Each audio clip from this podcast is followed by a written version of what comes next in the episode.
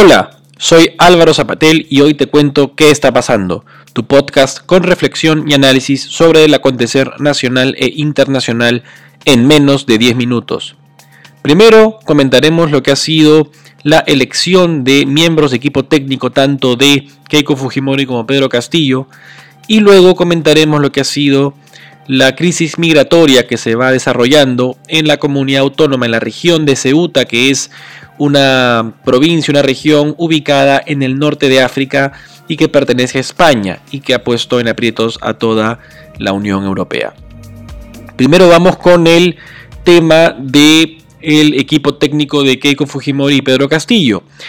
Eh, ayer y antes de ayer eh, ambos candidatos han presentado a los miembros de su equipo técnico. Hay nombres conocidos y recorridos en la política peruana que ahora participarán en el eh, debate técnico que se llevará a cabo la próxima semana. Y hay personajes como Francisco Tudel, en el caso de Keiko Fujimori, Máximo San Román, el ex ministro de Ollantumala, Oscar Valdés, entre otros. Y en el caso de Pedro Castillo, además de Modesto Montoya, de quien ya se sabía que apoyaría a Pedro Castillo, está también, por ejemplo, la eh, socióloga Anaí Durán, o también podemos encontrar al fiscal que se encargó de procesar a Alberto Fujimori por los casos de Barrios Altos y La Cantuta, el abogado Abelino Guillén. Más allá de la circunstancia que ha llevado a estos dos candidatos a esperar hasta el final para presentar equipos técnicos. Lo trágico es que los dos candidatos que ahora compiten por llegar a la presidencia de la República sean tan precarios y tengan tantos problemas para justamente traer a colación a profesionales que puedan apoyar su propuesta de gobierno. Eso, aunque es, digamos, preferible a no tener nada, que es justamente lo que comentábamos en ediciones anteriores, al menos ahora ya se sabe quién puede estar detrás de Fujimori o de Castillo en la parte técnica, dice mucho de la orfandad política que ambos candidatos tienen en particular y peor aún nosotros como electores. Es trágico que tengamos que esperar hasta el final para saber quiénes conforman estos equipos técnicos y además suponer que estos equipos técnicos van a sobrevivir apenas estos, cualquiera de estos dos candidatos gane la presidencia. La costumbre eh, que hemos visto es que estos técnicos no pasan de ser meros adornos, meros elementos ornamentales en unas presidencias que han pasado ya por el gobierno que finalmente sabemos han recurrido a distintos personajes y distintos nombres según convenga el contexto y la circunstancia. Por lo tanto, aunque al menos sabemos que hay nombres que han presentado ambas figuras y ambos candidatos, sabemos que en la práctica esto no dice mucho sobre qué tan en serio se están tomando el objetivo y el reto de gobernar. Lo serio, lo profesional sería que estos partidos políticos que han llegado a la segunda vuelta tuvieran cuadros y profesionales permanentemente trabajando en la ideación de propuestas para mejorar la coyuntura que nos ha tocado vivir y también pensar no solamente en lo inmediato, sino a mediano y largo plazo. En el plano internacional, eh, la Unión Europea viene enfrentando una crisis migratoria muy compleja. Eh, entre el lunes y hoy se han eh, trasladado desde Marruecos, en el norte de África, hacia Ceuta, que como dije antes es una comunidad autónoma pequeñita, perteneciente a España, pero que geográficamente está ubicada al norte de Marruecos, en el norte de África, han habido 8.000 personas que se han trasladado de Marruecos a España por esa muy pequeña frontera que hay. Es un espigón que está en el mar y que distancia solamente o tiene una distancia de 400 metros entre una y otra parte de la frontera.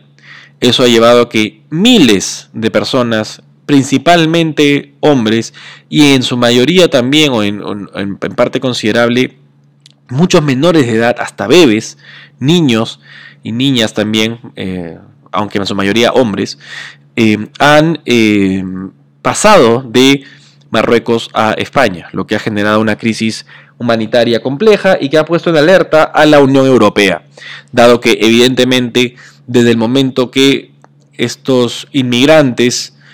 que han pasado de Marruecos a España eh, pisan suelo español, también pisan suelo europeo y ponen una situación compleja a la Unión Europea en cuanto a la manera en que debieran gestionar el tránsito de, estos, de estas personas que evidentemente salen de Marruecos y de otras partes de África a través de Marruecos en búsqueda de mejores oportunidades dada la circunstancia económica y social y sanitaria que se vive en todo lado. Ahora bien, el riesgo y el problema que enfrentan los países involucrados se debe básicamente a problemas de índole geopolítico. Básicamente, Marruecos es un país que tiene una zona que reclama soberanía, que es el Saharaui Occidental. Si se ve en el mapa, es la parte sur de Marruecos. Países como Estados Unidos le reconocen la soberanía de ese territorio a Marruecos, pero, y España también, pero em, esto ha llevado a que eh, hayan distintas opiniones y voces sobre cuál o a quién corresponde la soberanía de ese territorio. Ese territorio es liderado por un general, un militar rebelde, que hoy se está atendiendo en una clínica, en un hospital español de COVID-19. Esto ha sido considerado como una afrenta, un problema, por el gobierno marroquí y pareciera que la respuesta, la reacción de Marruecos ha sido esta, de permitir de manera deliberada, sin mayores restricciones, que muchos inmigrantes, muchas personas crucen la frontera para poner en aprietos al gobierno español. No obstante, esto también debe ser visto desde los lentes de, las, de la crisis humanitaria que se viene viviendo no solamente en esta parte del mundo, que es el norte de África o el sur de Europa, sino en Latinoamérica. El Perú viene recibiendo centenares, miles, decenas de miles de personas mensualmente desde Venezuela a Perú durante los últimos dos a tres años, llegando a ser extraoficialmente más de un millón de personas, y no solamente en Perú, sino también en Ecuador, en Colombia, en Chile, en Brasil.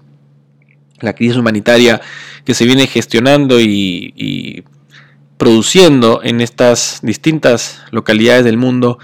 generan pues evidentemente circunstancias complejas para los países en tanto deben lidiar no solamente con la crisis sanitaria y la crisis económica que ahora se tiene, sino también con